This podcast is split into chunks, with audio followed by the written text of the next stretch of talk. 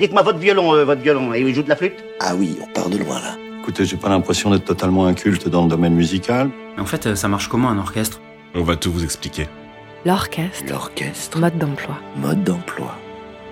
Une série de l'Opéra Orchestre National, Montpellier, Occitanie. Si je devais refaire ma vie, je serais chef d'orchestre. Ah, comme je vous comprends. Épisode 3, un chef d'orchestre, à votre avis Ça sert à quoi? Euh, le chef d'orchestre, bah, c'est un peu une sorte de directeur. Sans lui, bah, ça marche pas. Euh, c'est celui qui donne le tempo. Moi, c'est celui qui organise tout, qui fait en sorte qu'il y ait une harmonie entre tous les, les instruments. C'est pas évident de gérer tout le monde.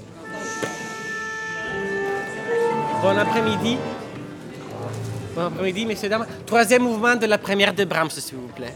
Troisième mouvement de la première de Brahms. À deux pas de la salle de répétition, dans l'un des bureaux de l'Orchestre National de Montpellier, cette petite illustration, pas plus grande qu'une carte postale. On y voit un chef d'orchestre, penché sur son pupitre, sur lequel est inscrit une sorte de notice qui dit à peu près ça. Agitez la baguette dans tous les sens jusqu'à ce que la musique s'arrête, puis retournez-vous vers le public et saluez. Alors c'est vrai que vu de l'extérieur, être chef d'orchestre peut paraître simple, mais la technique requiert en réalité des années d'apprentissage. Pour comprendre un peu le métier, on a rencontré trois chefs d'orchestre. Michael Schoenwandt, chef principal de l'Orchestre national de Montpellier, Nathalie Stutzmann et Michele Gamba. Et on s'est infiltré à quelques-unes de leurs répétitions. Voilà. Chaleureux, pas agressif du tout. C'est ça. Les deux amis qui se, qui se retrouvent. Historiquement, le, le rôle du chef d'orchestre, c'est euh, c'est un rôle pratique. Michael Schoenwandt. Parce qu'au départ, bien sûr, les musiciens savent jouer sans chef. Mais avec le temps, avec les, les orchestres de plus larges, les compositions de plus en plus euh, complexes, on a eu besoin de quelqu'un pour organiser le travail, pour organiser la musique. Donc, euh, le départ, c'est c'est un départ pratique. Mais ensuite, c'est devenu aussi artistique. Le chef d'orchestre est au service de la musique. Point. Nathalie Stutzmann. C'est- celui qui connaît tout ce que tout le monde doit jouer et qui est là pour réunir tout le monde et les guider euh, complètement dans l'interprétation, si c'est joyeux, si c'est triste, si c'est rapide, tout le tempo aussi, si ça va vite ou si c'est lent. C'est comme un marionnettiste qui tirerait toutes les ficelles à droite à gauche pour que la musique soit recréée. On a envie de faire bien. Et c'est presque un temps trop tard déjà. Le chef est donc un musicien hors pair, formé à la direction d'orchestre, qui coordonne le jeu de tous les pupitres. Voilà, s'il vous plaît. Premier accord. Sur sa partition figurent donc toutes les notes de tous les instruments de l'orchestre. Avant même de rencontrer les musiciens, il connaît l'œuvre sur le bout des doigts, et c'est son interprétation personnelle qui sera jouée par l'orchestre. En écoutant la façon dont une œuvre sonne, certains spécialistes savent d'ailleurs reconnaître le chef qui dirige.